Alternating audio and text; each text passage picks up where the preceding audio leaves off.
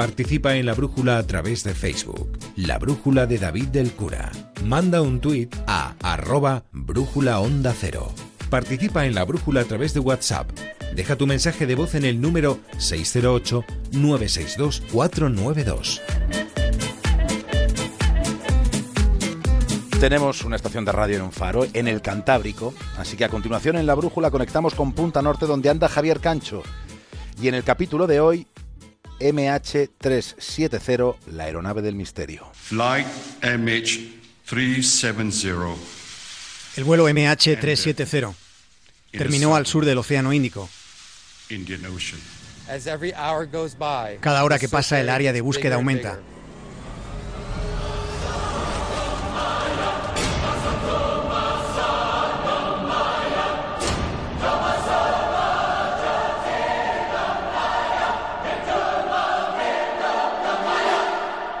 Era la una de la madrugada.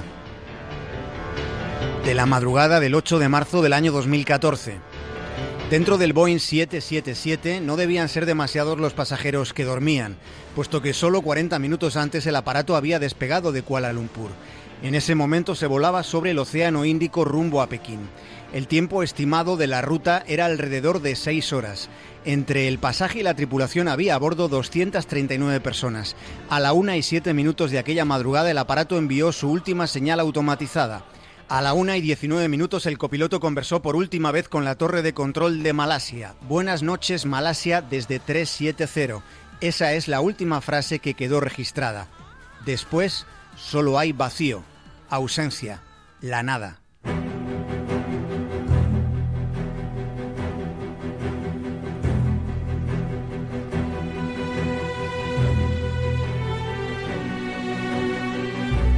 Informe final sobre lo ocurrido con el vuelo de Malasia Airlines que desapareció sin dejar rastro. Sin rastro a pesar de la búsqueda más extensa y más costosa de toda la historia. La lectura completa y minuciosa que hemos hecho de ese informe definitivo da cuenta de detalles significativos de lo que ha sido todo el despliegue para tratar de localizar el avión. Se sabe que está en el fondo del océano, pero se sigue desconociendo dónde. En realidad, en ese documento hay poco nuevo respecto a lo que ya sabíamos. Sin duda lo más significativo son las consideraciones que se hacen. Los propios investigadores admiten que resulta casi inconcebible no haber encontrado el sitio donde el avión se estrelló. Esta es la desconcertante conclusión del informe elaborado por la Oficina Australiana para la Seguridad en el Transporte, que es donde se centralizó la búsqueda internacional. Resulta inconcebible dicen los especialistas. A pesar de los extraordinarios esfuerzos de cientos de personas involucradas, a pesar de un minucioso rastreo en un área de 120.000 kilómetros cuadrados en las profundidades del Índico. Por tanto, tras el documento final, lo que hay es lo que había. Un enigma indescifrable.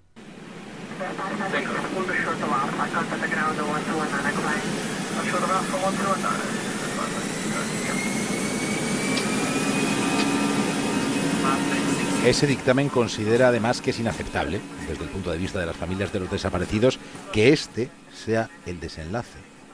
Recordemos que es una investigación en la que además de Australia han participado China y Malasia dentro del mar y desde el aire.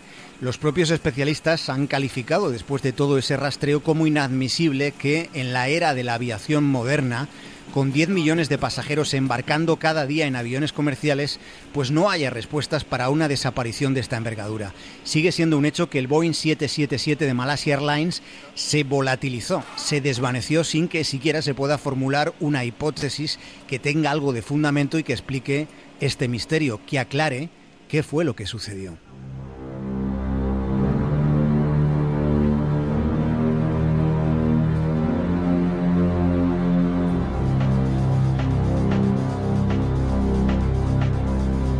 El MH370 cambió de rumbo, se apartó de la ruta de Pekín, se desvió y continuó volando durante siete horas según se ha calculado. ¿Qué pasó dentro del avión desaparecido durante esas siete horas? ¿Por qué no hubo ninguna comunicación con alguna torre de control? Fueron siete horas porque durante todo ese tiempo se estuvo recibiendo una señal con la ubicación del aparato. Lo poco que se sabe de ese periplo fantasma es que la última posición que está registrada La última posición del avión fue en el extremo norte de Sumatra. Las razones para el extravío, enfatiza el informe al que esta noche nos estamos refiriendo, las razones de la desaparición solo podrán ser establecidas con certeza cuando se encuentre el aparato. Y el aparato no ha sido localizado, a pesar del empleo de sofisticados algoritmos, de modelos matemáticos para tratar de identificar todas las trayectorias posibles una vez que el avión de Malaysia Airlines se aparta del rumbo que estaba previsto. Recordemos que las eventuales trayectorias calculadas se hicieron contemplando también lo que fue el, recorrido que pudieron tener los tres pequeños fragmentos que se han encontrado de ese Boeing 777 desaparecido. Son tres fragmentos que fueron apareciendo secuencialmente frente a las costas orientales de África, aunque algunos de estos trozos pasaron más de dos años en el océano.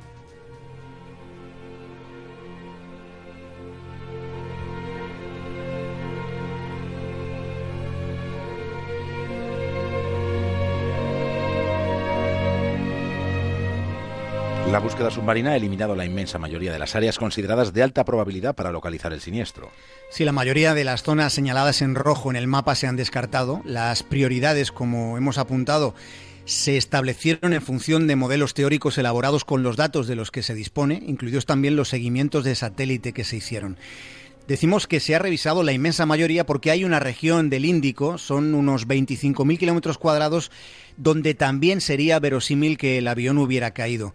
Los familiares de los desaparecidos insisten en que hay que buscar también allí, pero de momento, eh, salvo que cambien el criterio, si no aparece un indicio serio que señale esa zona, la búsqueda se da por suspendida.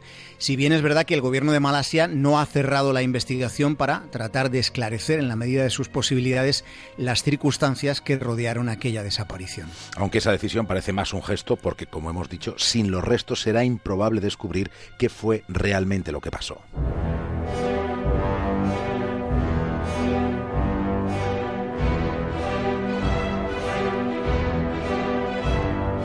Se ha conjeturado mucho. Sabotaje, avería eléctrica, incendio a bordo, despresurización de la cabina, en fin.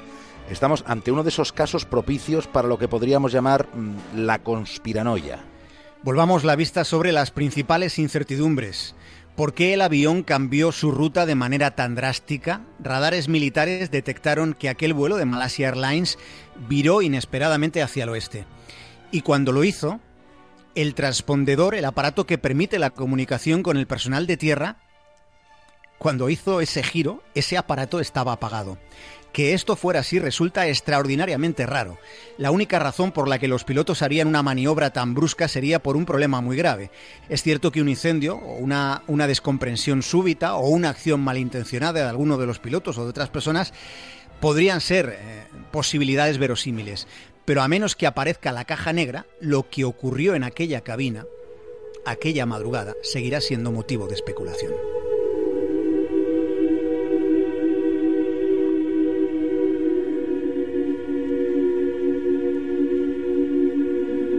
Los aviones están equipados con puertas de acceso a la cabina que son infranqueables, pero resulta que hay algunos peros. Sí, porque después de este caso se supo que hay modos modos conocidos solo por parte del personal de vuelo para acceder a la cabina. Mencionamos este aspecto porque la mayoría de las teorías que no han sido tumbadas, que no han sido rebatidas, contemplan que los sistemas de comunicación con las torres de control fueron desconectados deliberadamente. Resulta extraño que no hubiera ningún tipo de contacto de emergencia con el personal de tierra, resulta muy extraño. Pero ¿cómo explicar que el avión se mantuviera en vuelo tanto tiempo después de que se hubiera eh, mantenido lo que fue el último contacto, cerca de siete horas. Insistimos, tras haber leído el informe definitivo sobre este caso, sobre el MH370, sigue habiendo muchas más preguntas que respuestas y continúa habiendo un avión perdido. Malaysian 370, contact Ho Chi Minh 120.999. Malaysian 370. Esta fue la última conversación entre la torre de control en Kuala Lumpur y el copiloto del Malaysia Airlines. He visto muchas cosas en mi vida, pero nunca, nunca nada como esto.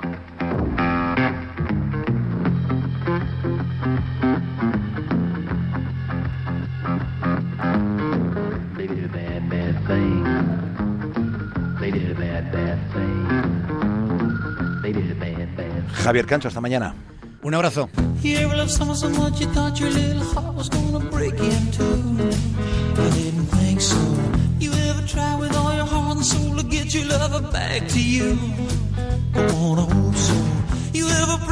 Onda Cero. La Brújula. David del Cura.